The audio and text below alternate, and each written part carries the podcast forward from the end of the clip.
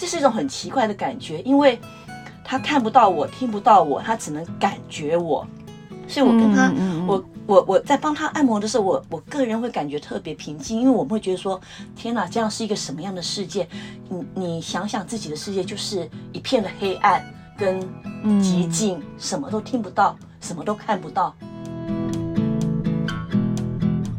远方发生什么事？远方的台湾人有什么故事？欢迎收听由联合报直播的节目《远方》，我是雷光涵。这集节目邀请到人在丹麦的按摩师 Vivian 和我们聊聊天。Vivian 有厨师执照，有中文教师资格，甚至有人体穿刺证照。当然，他也有按摩师的证照。他偶尔还会跟着肚皮舞团出去表演，根本是一位奇女子。如果你知道他原本在台湾的工作，更会吓一跳。欢迎 Vivian，Vivian 好。嗯、呃，你好，我是 Vivian。Vivian 在很多年前就和到台湾工作的丹麦籍先生认识，然后生了第一个孩子，后来就一起回哥本哈根定居嘛，对不对？是的，嗯，对，嗯，他告诉我说，他是一个闲不下来的人，也习惯经济自主的生活，就开始在丹麦创业。那第一个做最久的行业，好像是在市集摆摊，这个工作做了大概多久啊？呃。有十多年了，但是这不算是第一个工作，因为就是其实我是两个工作同时进行的，嗯、按摩师跟那个市集摆摊的工作是同时进行的。对，嗯，那在市集卖东西是过着什么样的生活？因为市集就比如说，比如说台湾是那个小型夜市，那市集的话，它就是呃有点像说一个大型的大型的夜市，它大概会。三天到四天左右，然后它会有很多的非常大型，然后会有很多像游乐场的那种摩天轮啊、旋转木马啊、嗯、这些东西，嗯、全部都会来。嗯、所以它是一个，嗯、然后会有有的也会办很多那个演唱会，大型的演唱会也会也会来参加，所以它是一个很大的就是。有点像园游会的感觉，好像是一个大型的园游会，然后各式各样活动都有。然后你你们在里面卖东西，可是这这些应该都会离就是住宅区比较远吧？应该是离你家很远。那这样三两三天你怎么办？对，因为像一般的人就会有，比如说会买露营车，会买露营车，然后就是开到那里。它是比较早期，像是游牧民族。逐水草而居这样子的起来的，然后所以有人会有露营车，或者说就在睡在车上，或者说呃我们会在那里搭帐篷，然后就睡在帐篷里面。那一开始的时候，我我们我们没有买露营车，因为露营车呃很贵，相当高，所以我们就是。一般的小货车。那开到那里，那呃常常它离离我们家很远，可能开车过去就是三个小时、两个小时这样子。那我就常常必须睡在车上，或者是。睡在帐篷里面。你一个人吗？你睡在荒郊野外的车上都没有担心过安全问题吗？还是你老公也都不会担心吗？他还真的是没有担心过我。那时候，呃，对很多人都说，那你一个女生在在那里睡觉不会很危险吗？我后来才想到说，哦，对哦，我就问老公说，说对啊，你怎么不会想到说，万一半夜有什么歹徒啊要进来抢东西啊，或进来对我做出什么危险的事情的话？他说，那你就喊救命啊，他就叫你喊救命。我说是是是，最好是我救命会有人来救。对，我们那时候也没有顾虑到说那么多什么人身危险或怎么样，只想到说哦我。一来回家不方便，然后再来我整个那个、嗯、呃 market 市集的东西都在那里，那我必须要保护他们，嗯、不要让人家偷走了。所以你是先保护你的东西，没有先保护好你自己，就对，你不怕。对啊，但是从从以前就是、嗯、大概就是不会顾虑到我自身的安全吧。嗯、我大概应该本来就是因为其实呃我我的工作的关系或者是我个人的关系，就是比较强势的一个女孩子，所以我比较不会顾虑到这方面的问题。会想啦，但是 我听说一开始你的市集摊摊位弄得很棒，直接拉高在丹麦做市集生意的标准。对，其实因为因为那时候的市集，十五年前那时候的市集，就是大家的观念就是再摆个桌子，然后很多东西就随便摆在桌上，这样子很很比较随便的这样子在卖，然后东西都很便宜嘛。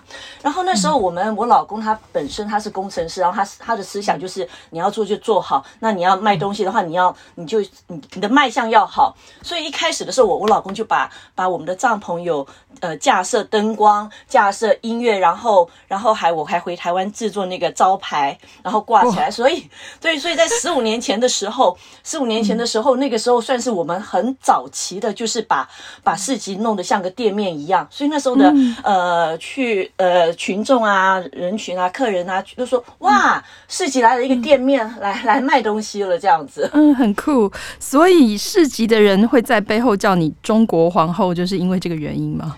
呃，大概也是因为市集的话，一般都是比比如说都是他们呃丹麦人或者中东人，然后。其实很少数会看到，就说说大概你可能只会看到四到五个台湾、嗯、呃，就是中国的亚洲面孔，嗯，对。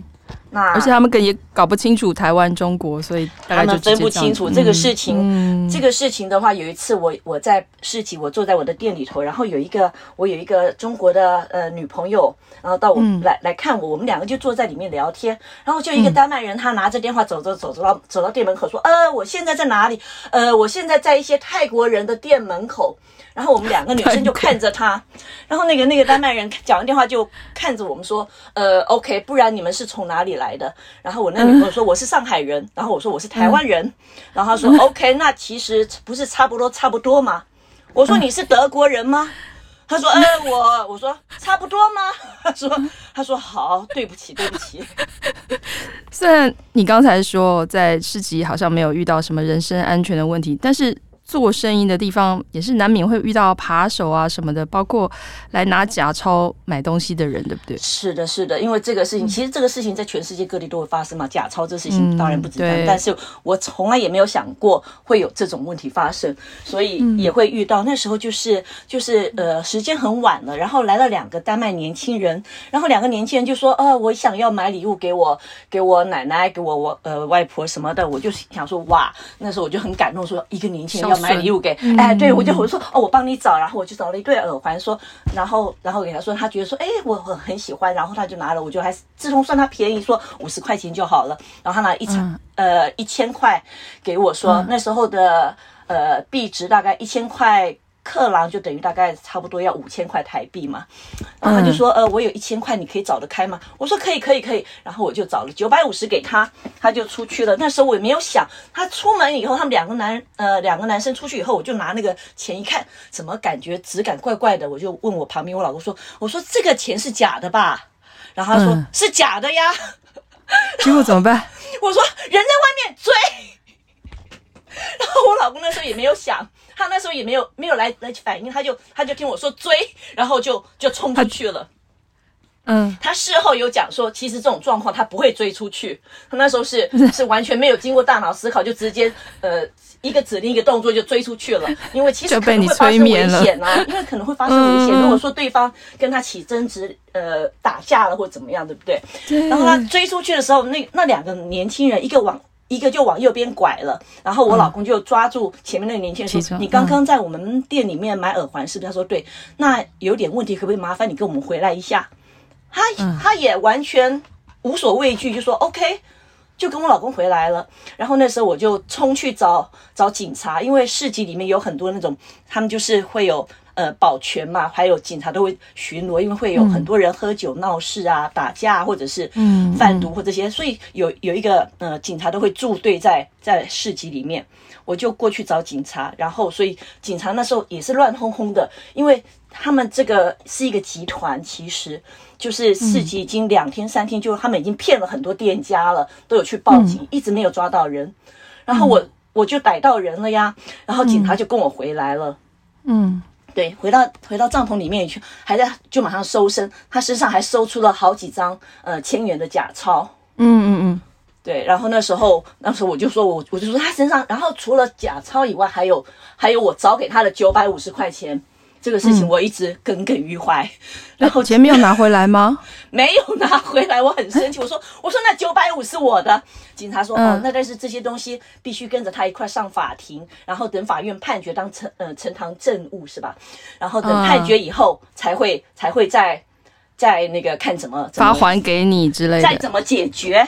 啊，对，所以那个时候我现在都还没有还你。是的，因为那时候后来我就说 OK，我说我说可是那是我的，他说不行，因为因为没有办法证明我，我后来嗯，我们就一直跟联系说，那现在判决怎么样？判决怎么样？然后发现这个人呃罪行累累，然后就所以他就必须要到监狱里头去。然后我说我说那我的钱呢？然后他们意思是说。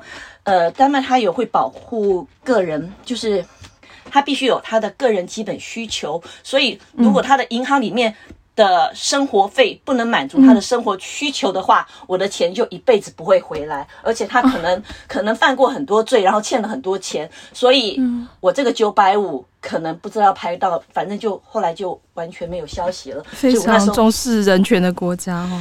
是的，但是我觉得说，那你你你你照顾这个坏人的人权，那我的人权呢？那明明就是我的九百五啊！真的耶。哦，我知道你在，你刚刚有说在做市集工作，同时你又有另外一个创业嘛，就是帮人家做按摩的服务。这两个行业真的会不会差太大了？你是怎么样会想到开始去当按摩师？你在台湾有做过吗？呃，没有，但是我自己本身很喜欢去按摩。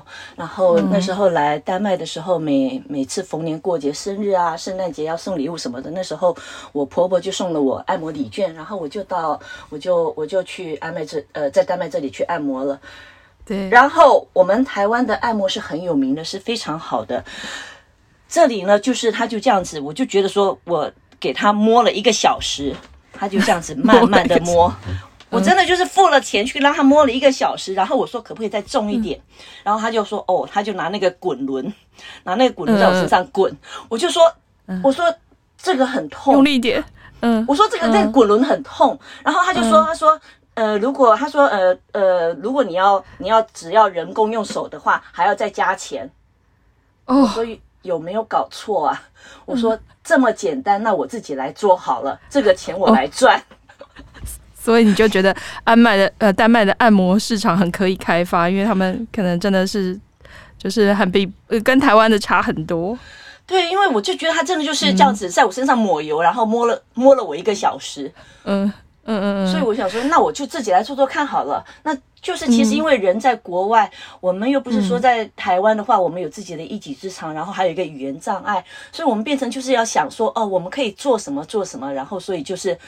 我这个人就是想，就是想什么就做什么，然后就多方面尝试，嗯、所以我就、嗯、我就真的就这样子说，就到超市去贴贴宣传单，嗯，说说我要做按摩。那时候我其实我那时候想这样子做的时候，我那时候我老公也帮我在呃查了一下丹麦的法律，他说其实每一个人都可以自称为按摩师，啊、这不是哎、这不是违法的，但就是说你只要有赚钱，你要缴税就好了。其实我看很多。你在脸书分享的故事，很多写的都是在养老院啊，或是安养中心，或者是到独居长者的家。每次我看都感触良多。有的时候，呃，你的角色好像更像是一个陪伴者。你有什么比较印象深刻的年长客人吗？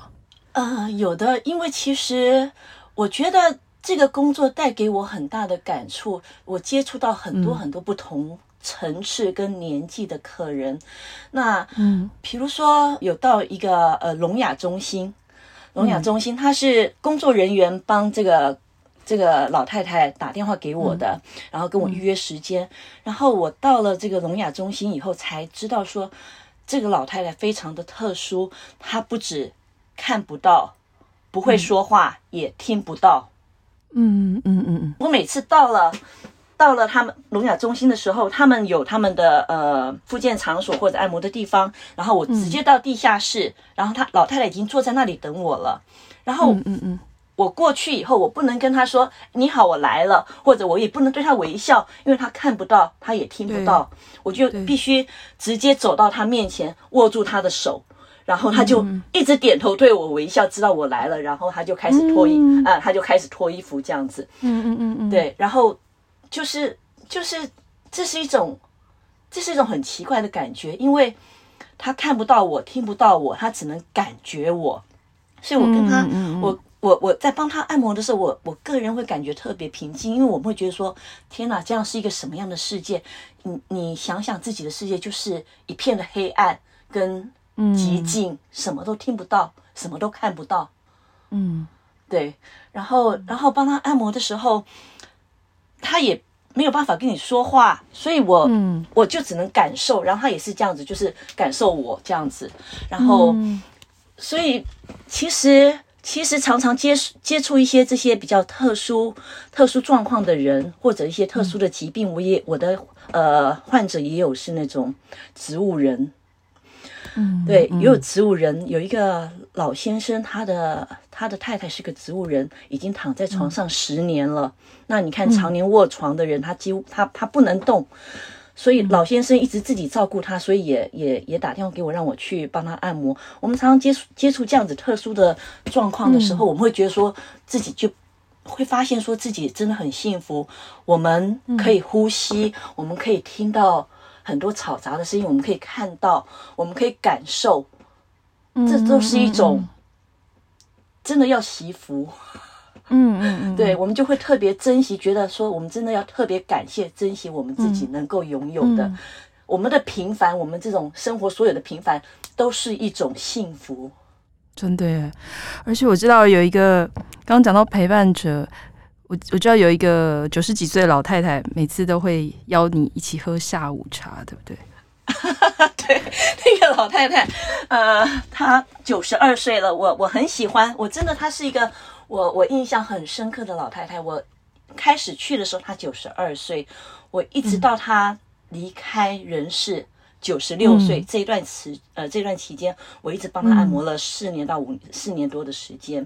然后那时候一去的时候，她住在一个很，她可能家庭环境很好，所以她住在一个很高级的养老院，像一个小套房一样。然后那时候我第一次去的时候，我就，呃，他他就说，他就问我说，哎，那我这个这个。窗帘要不要关起来？他那个他住在养老院，他的那个落地窗整个就是直接对着对着，刚好是外面的呃庭院，就是大家都可以进呃在在那个庭院走动散步什么，可以很多人看到里面他的卧房里面。嗯、然后我就说随便你啊，你可以关起来啊，因为反正是你脱衣服，又不是我脱衣服。嗯、他就说 OK，然后他就想一想说。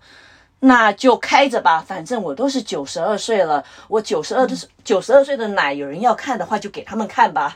他就他就是一个我说哦，好吧，你不介意我也无所谓啊。所以她就是一个很开朗的老太太。然后常常我在帮他按摩的时候，因为她她年纪很大，她没有办法趴着，她如果趴着的话可能会没有办法呼吸，所以她是躺着。躺着让我按摩，嗯、那躺着的话，你能接触的部位就很少啦。嗯、比如说，我只能帮他按摩脚底啊、脚部分，她脚都比较水肿，老人家，然后手啊、嗯、这些部分。然后我在按的时候，我就会看到她脸部的那个表情，嗯、就是那种很狰狞、痛啊，嗯、然后这样子，嗯、我就很担心，我就会说：“嗯、你好吗？会不会太重了？会不会痛？没关系，没关系，你按吧。”他说：“这样子我感觉我还活着。”真的很有一个很有意思的一个老太太。对对对，他他他就说，他说他说没有关系，这样子痛，我感觉我还活着。嗯、那我们常常会聊天，嗯、我就说，呃，我常常回台湾，我现在孩子也大了，所以有时候我会跟我的女朋友一块出去旅行什么。他说，哎呀，好好，我也好喜欢旅旅行。我说，那你有有常常也会跟你一些呃朋友去走走什么吗？他说，我的所有女朋友都死掉了，活到这个年纪最悲哀的就是很多人都死掉了，剩下我一个人活着。我说，我说不会啊，你还有很多，呃，孩子啊，孙子啊，嗯嗯嗯，曾孙子啊，他们都有来看你。他说，对对对，我是很幸福的这样子。然后那个老太太很可爱，她她其实一直想要帮我介绍介绍工作，所以她都。在他的那个养老院里面帮我推广，然后要要其他的老太太啊，嗯、呃，也也也跟我呃约按摩，然后他就很生气跟我说，我一直觉得说按摩是一件很好的事情，可是那些小丫头们，这些这些小丫头们都不懂事，他们只想要喝红酒啊、抽烟啊什么，花这些钱，他们觉得按摩很贵，这些啊他们老了就知道了。然后我想说，他的这些小丫头们都是在养老院的，呃，七八十岁的老太太。嗯。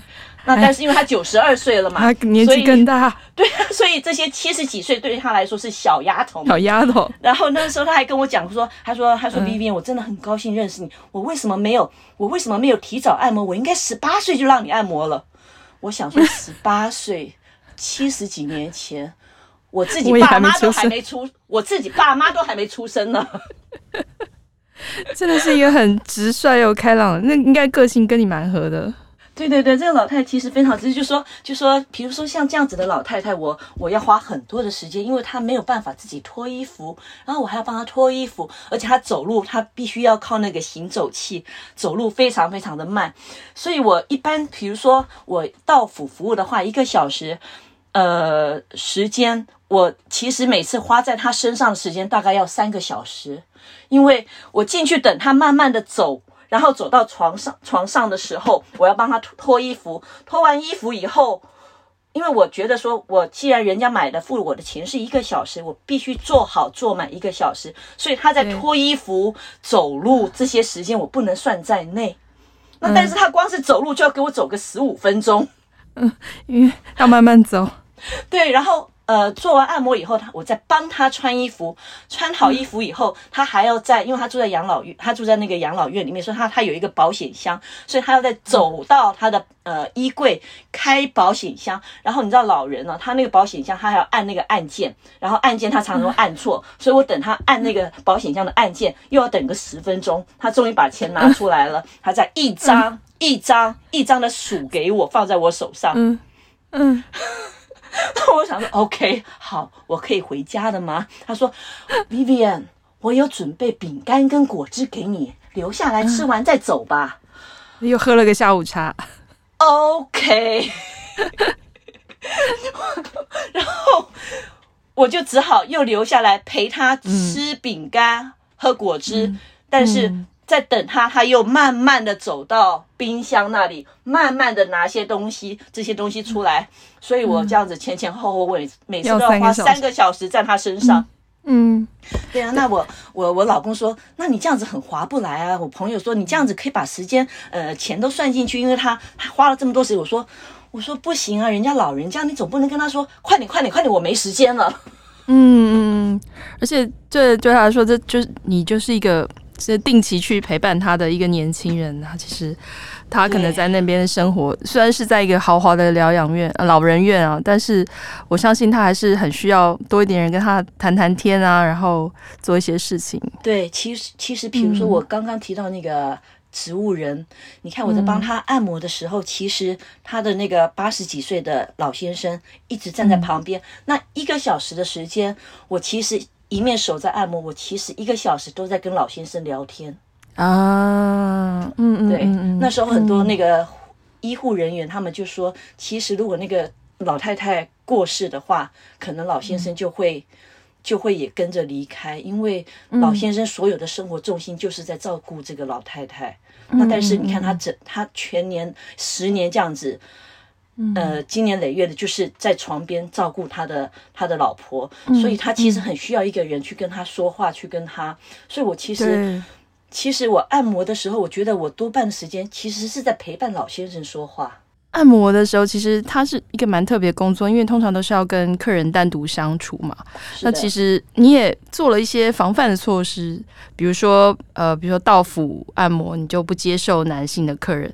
这这在我们听起来是理所当然的原则，你要保护自己。但是你好像还闹出了一件大事，还被记者采访。你可不可以说说一说这个？其实因为到府服务不只说是不接受男客人，因为其实你看，我完全不客不认识客人的情况下，不知道谁打电话来，谁跟你预约，也有可能，也有可能是一个变态躲在电话后面。然后就算是女生打电话来，嗯、或许家里有躲着人，所以一开始都会想说，那万一有危险怎么办？对呀、啊。然后那时候也不管了，就先做了。你真的很大胆呢，想说 不行再逃呗，不然怎么办呢？嗯、然后那时候，所以说一开始就是说只只接受女性客户，然后然后就是有一个男的，他就打电话来说说他要他要要求呃他要我到府服务到到他家去。我说很抱歉，我的网站上写的很清楚，我只接受女性客户。然后他就说，然后我就把我的那个网站的那个链接给他，呃，上面写的很清楚。两个礼拜过后，我就接我我就收到那个一个单位寄给我的公文说，请我解释为什么我不接受男性客户。这是一个呃，这是一个呃，就是呃，比如说种族歧视、性别歧视的一个、嗯、一个政府单位。然后，嗯，我那时候本来还说怎么会有这种东西？我老公说，哦，这很严重，这个我们必须要正式答复回复人家，不然的话，呃，我可能会会遭受到法庭的传讯。嗯，所以有这么这这个这个男的还真真的很无聊啊，对，还为了这件事情来就是申诉，就投诉你就对了。对，他就直接投诉我，完全没有跟我，我只是完全没有跟我任何就是说呃跟我任何有争执，或者说哎你为什么不来？他只是因为我拒绝他在在电话上，就是呃而且是简讯，简讯我也我也回的很正式，并没有任何就是，但是他就直接投诉我说我不接受男性客户，嗯，他遭受呃性别歧视。他遭受性别骚扰，我说那后来是不去上女厕所嘞？所以后来后来怎么就是你们就是很正式的回复了？对，那当然这方面正式的信函就必须靠我丹麦老公用他正式的丹麦文去帮我回复，所以他就有正式的回函说，因为呃我们顾虑本身自身的安全，然后我们也是在网络上也也已经。标示的很清楚，我们只接受女性的到府服务的工作，所以后来对呃那个政府单位那个也接受这个说法，所以他说 OK，我们把这个 case 关掉了。还被采访是怎么样？不是，那就是一个有一个八卦新闻，就是一个丹麦一个很大的八卦新闻杂志，嗯、他们可能就是都会到呃法院或者一些各单位去挖掘这些、啊、这些小小道消息或者什么这这些东西。嗯就看到这个 case，然后他们就一个记者就打电话给我说，呃，我们看到你这个这个有有这个接呃遭受到那个控诉的，嗯，对，控诉的案件，那你你我们可以去访问你吗？然后我就说我就说呃要做什么样的访问？他说为什么你不接受男性客户？我说因为我是个亚洲人，那我到对方的男性客户的家里的话，我要注意我本身的安全。他说。以免以免说对方有特殊的遐想 遐想，嗯，然后那个记者就说、嗯、：“OK，说你的意思是因为你是亚洲人，所以丹麦男人会对你有有呃遐想，认为你是做特殊行业。”我说：“我不知道啊，你是丹麦人，你是丹麦男人，你告诉我你怎么想的。”真的把记者讲的哑口无言了。他就说：“哦，OK，OK。”然后，他说，他就说他他想要来访问我。然后那时候我就，因为我那时候是用电话扩音，所以我老公也听到。我老公在旁边就拼命摇头，因为他知道，他知道那个杂志是就是一个很八卦的、很八卦的杂志社，所以他有各种 AV 女优。然后，呃、天呐，对对对，在开场的时候，我卖了一个关子哦，就是 Vivian 在搬到丹麦之前，其实有一份很好的职业，可以告诉我们你原本在台湾的工作是什么吗？呃，我是军人，我是女士官。哦，难怪你什么都不怕。我对我以前在我在台湾的时候，在空军总部离开、嗯、离开台湾之前，我是在空军总部、嗯、呃呃担任女士官。哦、对，那之前就是军校嘛，然后在在军中工作，所以我是军人退伍的身份离开台湾的。哦、嗯，对，而且你工作内容还蛮特别的，对不对？有担任过。这个行政专机的空服士嘛？对对，那时候就我们我们叫这个叫做总统专机嘛。那时候哦，总统专机。对我那时候，嗯、我那时候是李前总统，李登辉，李前总统。嗯，是的。嗯嗯嗯。呃，有时候现在，因为我在我在我在丹麦已经住了二十几年了，所以有时候我的中文中文就会稍微卡螺丝一点。我我其实我觉得最难想象的是，我觉得你的个性。很率直又不受拘拘束，你是怎么在军中混下去的？你应该让长官蛮头痛的吧？对呀、啊，但是其实，嗯，其实怎么讲也不能说头痛啦。我在空军的话，很多人都认识我，呃，叫不出名字的也都知道曾经有这么一个有这么一个女士官，因为我在空军总部的时候，那时候呃二十几年前，那时候军中在、嗯、就是呃军中。军中在在说，我们必须要锻炼我们军人的呃呃体魄，因为很多那时候很多就是年轻人入伍啊什么的，身体不好，然后就可能、嗯、可能呃呃站卫兵或什么时候或者晒太阳的时候就昏倒了，所以就说我们军人必不能一直坐在办公室，要要要必须要运动，要运动，要运动，然后所以那时候军中就开始实施呃四点。是运动时间，嗯、因为呃，办公办公大楼都是五点下班嘛，正常。嗯嗯。那所以就提呃，就提倡四点是运动时间。但是哪一个行政人员或者是哪一个办公室人员，嗯、你敢在四点的时候换上运动服去工作的？就是还没下班，工作都还没做完。对对对对对，离开离开座位。是啊，你你要考虑到你的官职、你的前途，然后大家都是很认真的在在兢兢业业的在工作，然后我当然也是很自己本身的呃呃工作要做好，但是我想说，对对对，我想说，那既然说你说四点是运动时间，我就去运动呗，所以我就你就真的去运动了。对啊，所以我就那时候我就呃四点我就换了衣服，我就一个人我就穿着呃轮鞋，然后中空军总部的那个大楼外面，我就每天每天下午四点就是那里那个滑轮鞋，然后全、嗯、全总部就看到一个女士官，然后就每天在那里滑轮鞋，然后那时候，嗯、然后我所有的军官所有的办公室同呃同事没有人敢的，就只有我一个人，他那他们你非常有名，对对对对对。那长官也说 OK，那至少我有在落实落实、嗯、呃 落实这项上级的政策，对对对。对，上上级的政策这样子，所以他们也只能让我在那里看着我呃滑那个也不太轮，嗯，嗯，所以呃又觉得说，那他是不是很闲呢？他是不是没事做呢？嗯、那但是就是说，我们自己本身的工作做好。我该运动就运动嘛，对不对？所以那时候就很多人就说、嗯、，OK，空军总部有一个女士女士官，每天四点都会在那边画自拍轮，很有名。是的，到现在后来我我发现我在脸书上找到一个就是什么空军回忆录，嗯、还有看到有人在写二十年、二十二十几年前，然后看到居然有人每天在空军总部里面画自拍，好大胆。就是你，我我我长官先看到了，然后说说 Vivian，人家在讲你。我说哦，对，大概全空军大概只有那个时候，现在我不知道，现在可能真的这个运动运动政策应该比较落实了。那我那个时候刚开始的时候，大概大概我就是最大胆的。好，我们最后来聊一下丹麦好了，因为你人在丹麦嘛。是的。那提到丹麦旅游指南会写、嗯、啊，丹麦是童话王国啊，到哥本哈根要看小美人鱼雕像。那 Vivian 有没有什么特别想要跟听众分享，觉得不可思议的丹麦文化？呃，丹麦文化其实因为就是说，比如说我是我是按摩师，我接触各式各样的人，所以我每天会听到不同各式各样的消息，嗯、各式各样。然后我的、嗯、我的客人会很多，在我这里，我客人很多都是。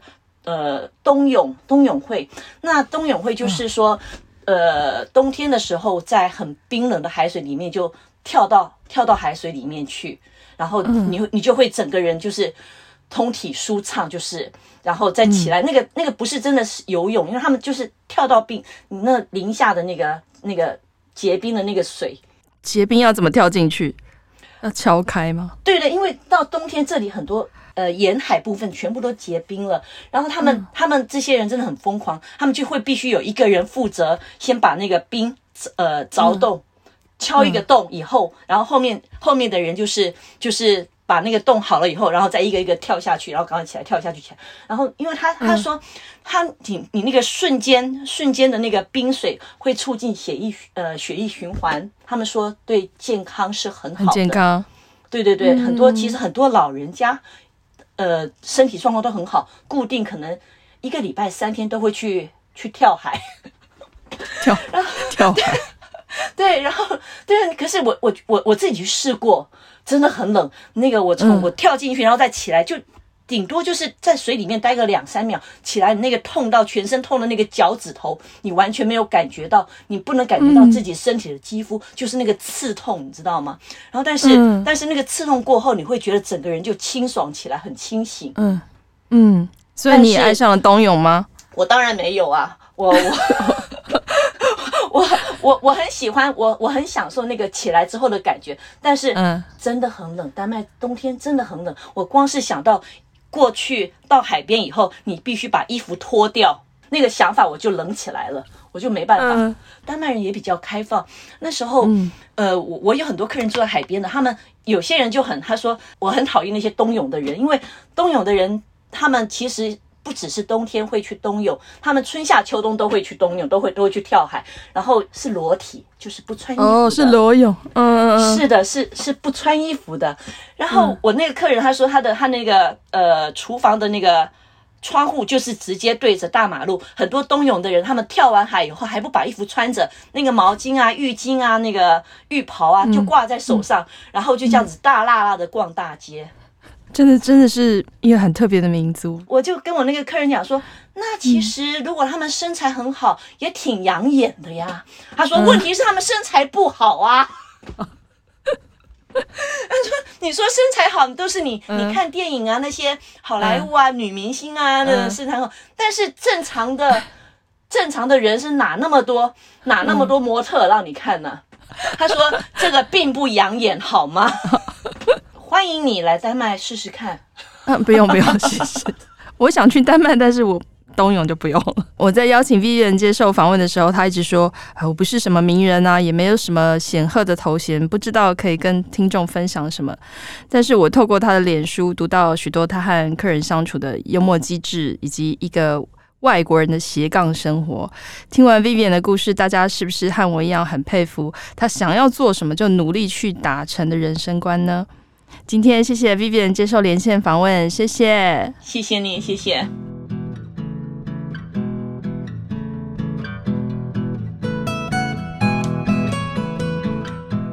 感谢大家收听《远方》。如果想看更多深度的报道，请上网搜寻《联合报》数位版。我们下周《远方》再见。